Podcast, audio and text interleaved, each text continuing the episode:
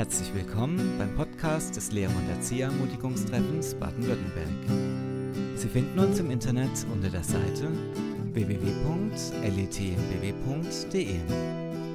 Dort finden Sie Informationen zu Veranstaltungen, Kontaktdaten sowie Materialien. Nun wünschen wir Ihnen viel Vergnügen beim Hören der heutigen Ausgabe des Podcasts.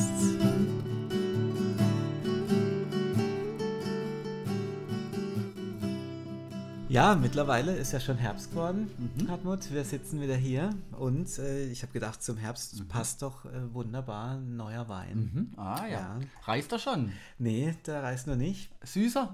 Oh. Ja, den mag ich ja so eigentlich. Echt? Mhm. Oh, der ist noch arg süß. Mhm.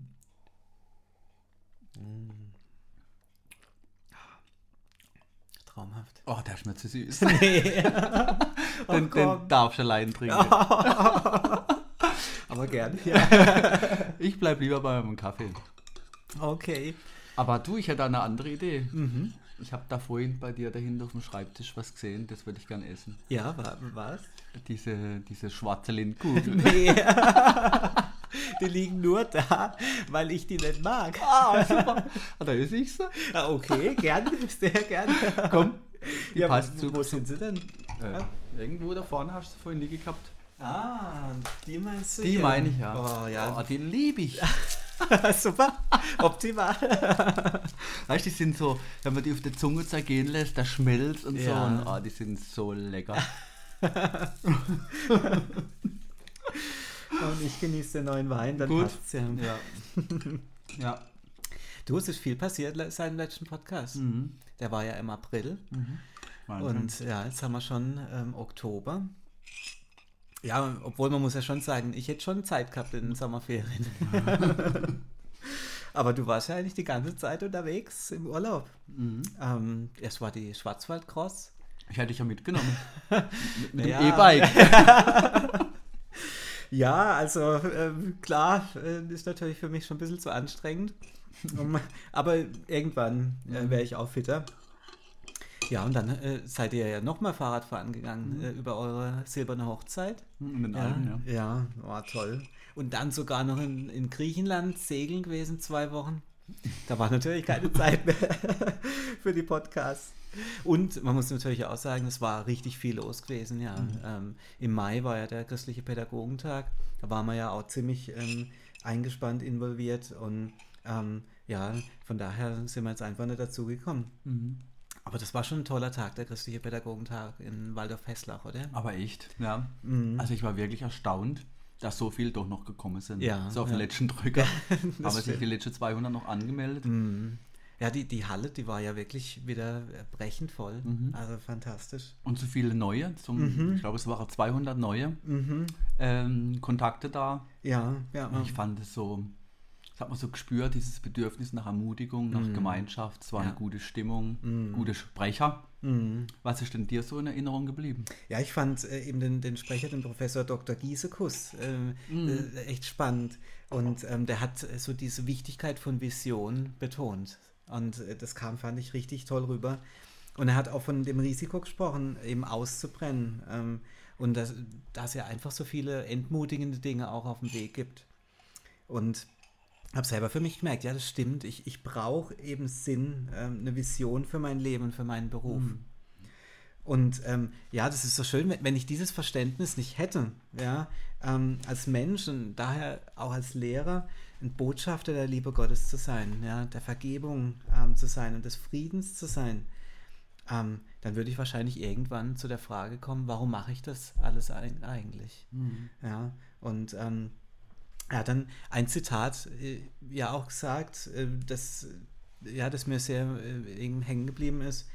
Ähm, ja, er hat gesagt, viele Menschen sind als Originale geboren und sterben als Kopien. Und das möchte ich nicht. Ich möchte dieses Original Gottes sein, dass er so mich, wie er mich gedacht hat.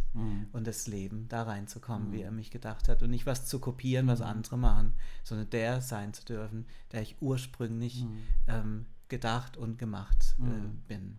Ja, ich glaube, das ist das Entscheidende irgendwo, dass man dass man eine Vision hat, Ja, eine Lebensvision, so eine Ewigkeitsperspektive, dass ich weiß, warum ich was mache und Mhm. dass man das Ganze sieht, Ja. ja, wo ich, wo Gott mich mir einen Platz ähm, gegeben hat, wo den Teil, den ich dazu beitragen darf. Ja. Mhm. Ja, Kennst du das äh, Tiki-Poster da? Ja, Auf die Visionen kommt es an. ja von, von äh, den Besuchen bei den Studenten Ja, kommen. genau das. Da kommt, ja, mhm. Da, wo die drei äh, Steinmetze diese Steine behauen. Da, Ja. Der erste, der guckt ganz grimmig und sagt, ich behaue einen Stein. Mhm. Und der zweite, der guckt auch ganz äh, müd und ähm, enttäuscht. äh, Ich arbeite an einem Spitzbogenfenster. Mhm. Und der dritte, der macht eigentlich das Gleiche. Und der sieht das Ganze, der sieht die Kathedrale und der sagt, ich baue eine Kathedrale. Mhm. Ja, ja. Ja. Und ich denke, das ist ganz wichtig, dass ich äh, diese Perspektive habe. Ja.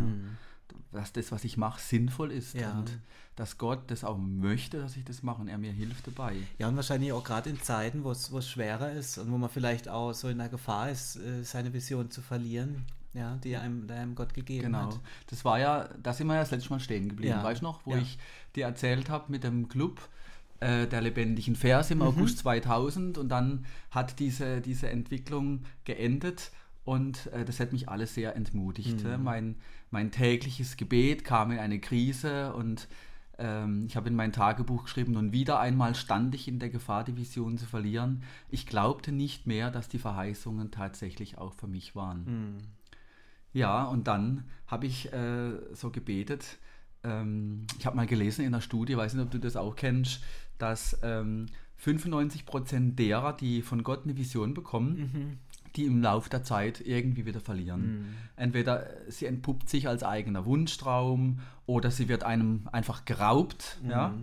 Und ich habe das gemerkt, ja, dass es äh, mir jemand wegnehmen will und ich habe, ich, ich wollte nicht zu den 95 Ja, gehören ja. und habe dann zu Gott geschrien um ein Zeichen, habe, Herr, bestätigt nochmal bitte die Vision, dass ich mich nicht getäuscht habe, dass es tatsächlich für mich ist, dass Mhm. ich weiter beten kann, dass ich Mut habe, weiter dran zu bleiben. Das habe ich so richtig Mhm. von ganzem Herzen.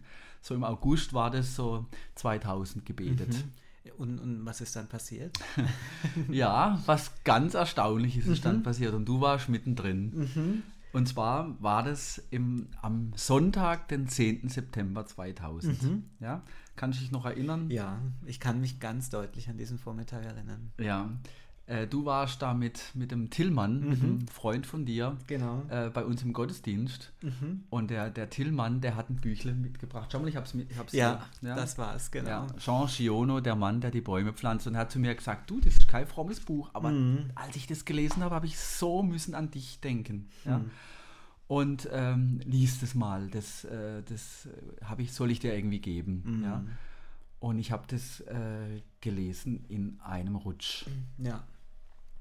Ja, äh, soll ich mal so ein bisschen erzählen, Ja, was es da geht? du hast es ja auch gelesen. Genau, ja. ja. Lies es, erzähl mal kurz. Genau. Mhm. Also die Geschichte, eben die wurde von George Iono geschrieben und ähm, aus der Perspektive sozusagen des Ich-Erzählers, ähm, der zu Beginn des 20. Jahrhunderts einen sehr alten Teil der Alpen in der Nähe der Provence zum ersten Mal bewandert hatte. We weißt du, wo das ist? Nee. Das ist da unten beim, beim Mont Ventoux. Das ist Mhm. dieser große Berg, wo die immer wieder Tour de France hochfahren. da wollte ich schon immer mal hochfahren. Ah. Okay. Irgendwann gehe ich da mal hin. Wow. Ja, ja, da ist das. Ja, und, und dieses Hochlandsgebiet, äh, eben durch das er wanderte, war damals total öde, ja, total dürr und grau. Und ähm, er fand dort auch verlassene Ruinen ähm, von einer einz einzigen Siedlung, die vollkommen verlassen und eingestürzt dalag. Und ähm, lief tagelang durch diese abgestorbene Gegend. Und mitten in dieser Einöde begegnete er einem Hirten, ähm, der eine kleine Schafherde in diesem Gebiet weidete und bei dem er übernachtete. Und als er am nächsten Tag eine Strecke mit ihm gemeinsam lief, da sah er, wie dieser Hirte in diesem kargen Land ähm, mit außerordentlicher Sorgfalt Eicheln pflanzte. Ähm, und das äh, ja, macht er so über Jahre hinweg ähm, jeden Tag ähm, 100 Eicheln pro Tag. Ja, ja. Während er sozusagen auf seine Schäfchen aufgepasst genau. hat, ja, ja. hat er immer diese Eicheln mitgenommen in einem Säckchen Mhm. Und hat geguckt, wo, kün wo könnte ich diese Eicheln äh, praktisch pflanzen. Das fa fand ich ein ganz schönes Bild, Mhm. Ja, ja, er, dass er die Sachen unterwegs dabei hatte. Und dann kam eine Stelle auf der Seite 14, Mhm. äh, die, die, hat, die hat mich umgehauen, wo ich, wo ich das gelesen habe. Mhm. Da heißt es, ähm, seit drei Jahren pflanzte er in dieser Einsamkeit Bäume. 100.000 hatte er schon gepflanzt. Von den 100.000 waren 20.000 aufgegangen. Von diesen 20.000 rechnet er noch die Hälfte zu verlieren. Durch Nagetiere etwa oder durch die Ereignisse, die im Bereich der Vorsehung lagen. Und so blieben 10.000 Eichen in einer Gegend übrig, die wachsen würden, wo vorher nichts gewachsen war. Also er hat drei Jahre lang beharrlich Eichen gepflanzt, circa 100, äh, circa 10.000. Ja? Wo ich das gemerkt habe, diese Parallele zu meinem Leben, da habe ich, da habe ich die Luft angehalten. Ich weiß noch genau, wo ich das gelesen habe, wie mich das berührt hat. Und zwar, ich hatte ja, habe ich dir erzählt, am seit dem 25. April 1997, das sind jetzt circa drei Jahre her gewesen, drei Jahre mal 365 Tage mit circa zehn Gebeten, weißt du, die Uhr, die Ja, da ja. gibst, ja. Das macht ungefähr, ja, wenn man mal hochrechnet, 10.000 Gebete. Motivationstiefs, wo ich nicht gebetet habe, mit eingerechnet. Und da habe ich gemerkt, hey, wow, jedes Gebet eine Eichel. Bei Gott geht kein Gebet verloren. Ja, und was ich sehr schön finde, ist, dass die Geschichte auch mitteilt, was diesen Mann, der die Bäume pflanzte, anspornte. Da steht nämlich, er hatte erkannt, dass dieses Land sterben würde, aus Mangel an, Bäu- an Bäumen, und dass er beschlossen hatte, diesen Zustand zu heilen. Ja. Und das war seine Lebensaufgabe, seine Lebensvision. Ja, und wenn du eine, haben wir vorhin ja schon drüber geredet, wenn du eine Lebensvision von Gott bekommen hast, dann kann man auch schwierige Umstände ertragen, ja, durch Durchhalte, Ausharren und wie, wie damals eben 2000, dieses Buch vom Tillmann, das war für mich so eine Ermutigung, so eine Bestätigung, dass Gott zu mir sagt, hey, Hartmut, du bist dieser Schäfer, dieser Mann, der die Bäume pflanzt, mach weiter. Ich habe jedes Gebet erhört oder gehört. Ja, ja und ähm, der Ich-Erzähler äh, kommt ja dann in der Geschichte äh, über die Jahre immer wieder in dieses karge Gebiet und wird Zeuge, äh, wie sich dieser Landstrich über die Jahre total veränderte. Ähm, durch das stille, beharrliche und unermüdliche Wirken dieses Hirten. Durch die gepflanzten Bäume verändert sich nämlich äh, langsam, aber sicher die gesamte Vegetation des Landes. Es kam Wasser zurück, Tiere und am Ende sogar Menschen, die neue Siedlungen bauten. Am Ende der Geschichte ist der Ich-Erzähler komplett überwältigt von der tiefgreifenden Veränderung, welche zwischen 1913, also dem Beginn, als er das erste Mal da war, und seinem letzten Besuch im Juni 1945 durch dieses treue Wirken des ehemaligen ähm, Hirten geschehen ist. Und ähm, das Land, welches zuvor vollkommen karg dalag, war ein grünes, voller Leben und Freude strotzendes Land, voller Wälder, Auen und Wasserbächen geworden, das nicht wieder zu erkennen war. Das ist beeindruckend, Ja, ja. Schöne Geschichte. Genau. Und ähm, ja, wir haben gedacht, wir, wir stellen die auf unsere Homepage, äh, ähm, beziehungsweise einen Link dazu. Ja. Und äh, wenn ihr möchtet, ihr könntet, ihr könnt unter äh, Downloads, dann unter Oberstufe und dann unter sonstige Themen einen Link zu der ähm, Geschichte im PDF-Format äh, finden bei uns auf der Homepage und auch einen Link zu einem YouTube-Videoclip, wo die Geschichte erzählt und mit schönen Zeichnungen hinterlegt wird. Ja, also dieses Buch vom Tillmann, das war schon, das war schon sehr wichtig für mich. Und schön fand ich auch, dass Gott das noch zweimal äh, innerhalb kürzester Zeit bestätigt hat. Äh, weiß nicht, ob ich dir das schon mal erzählt habe. Äh, ein paar Wochen später war der Michi, mein äh, zweitältester Sohn, mit seiner Klasse auf dem Waldwandertag und dann bringt er mir tatsächlich, ohne dass der irgendwas davon gewusst hat, mir drei gekeimte Eicheln mit und Wow, hat sie mir cool. geschenkt. Hast du noch sowas noch nie gemacht? Gell? Bringt er mir diese Eicheln mit und es war wieder so eine kleine Erinnerung, hey, mach weiter, ja, du bist der Seemann und die Eicheln gehen auf. Das war so schön. Und dann, und dann noch was, die dritte Bestätigung. Ähm, und zwar auf meinem Schulweg nach Rastatt. Und man, du fahrst diesen Weg ja jetzt Ja, auch. genau. Da, da fahrt man jeden Morgen ja an der Baldenaustraße entlang. Das Genau. ist diese Straße da äh, am Segelflugplatz Ja. in Rastatt vorbei. 400 Meter lang und Ja. so. äh, Direkt auf unsere Schule zu. Genau. Und, und da ist mir was aufgefallen, was ich vorher noch gar nicht so gemerkt habe. Und zwar vor ungefähr drei Jahren, also damals 1997, als ich angefangen habe zu beten, Mhm. Ja. Da haben die Leute dort äh, an der Straße junge Eichen gepflanzt. Hm. Ja, und die waren da dann nach drei Jahren eigentlich schon gut gediehen, ja, Wow. schön angewachsen. Und heute sind sie groß und stattlich und gehören zu der Straße, als wenn sie schon immer da gewesen wären. Ja, und diese Straße ist eine ganz besondere Straße für mich. Das ist nämlich jetzt die Straße der Verheißung geworden. cool. Weil ich habe mal die Bäumchen gezählt. Mhm. Und weißt du, es sind genau 40. Wow, cool. Ja. 40, diese symbolische Zahl, mhm. diese Zahl des Wartens, des Ausharrens im Vertrauen auf Gottes Verheißung. Mhm.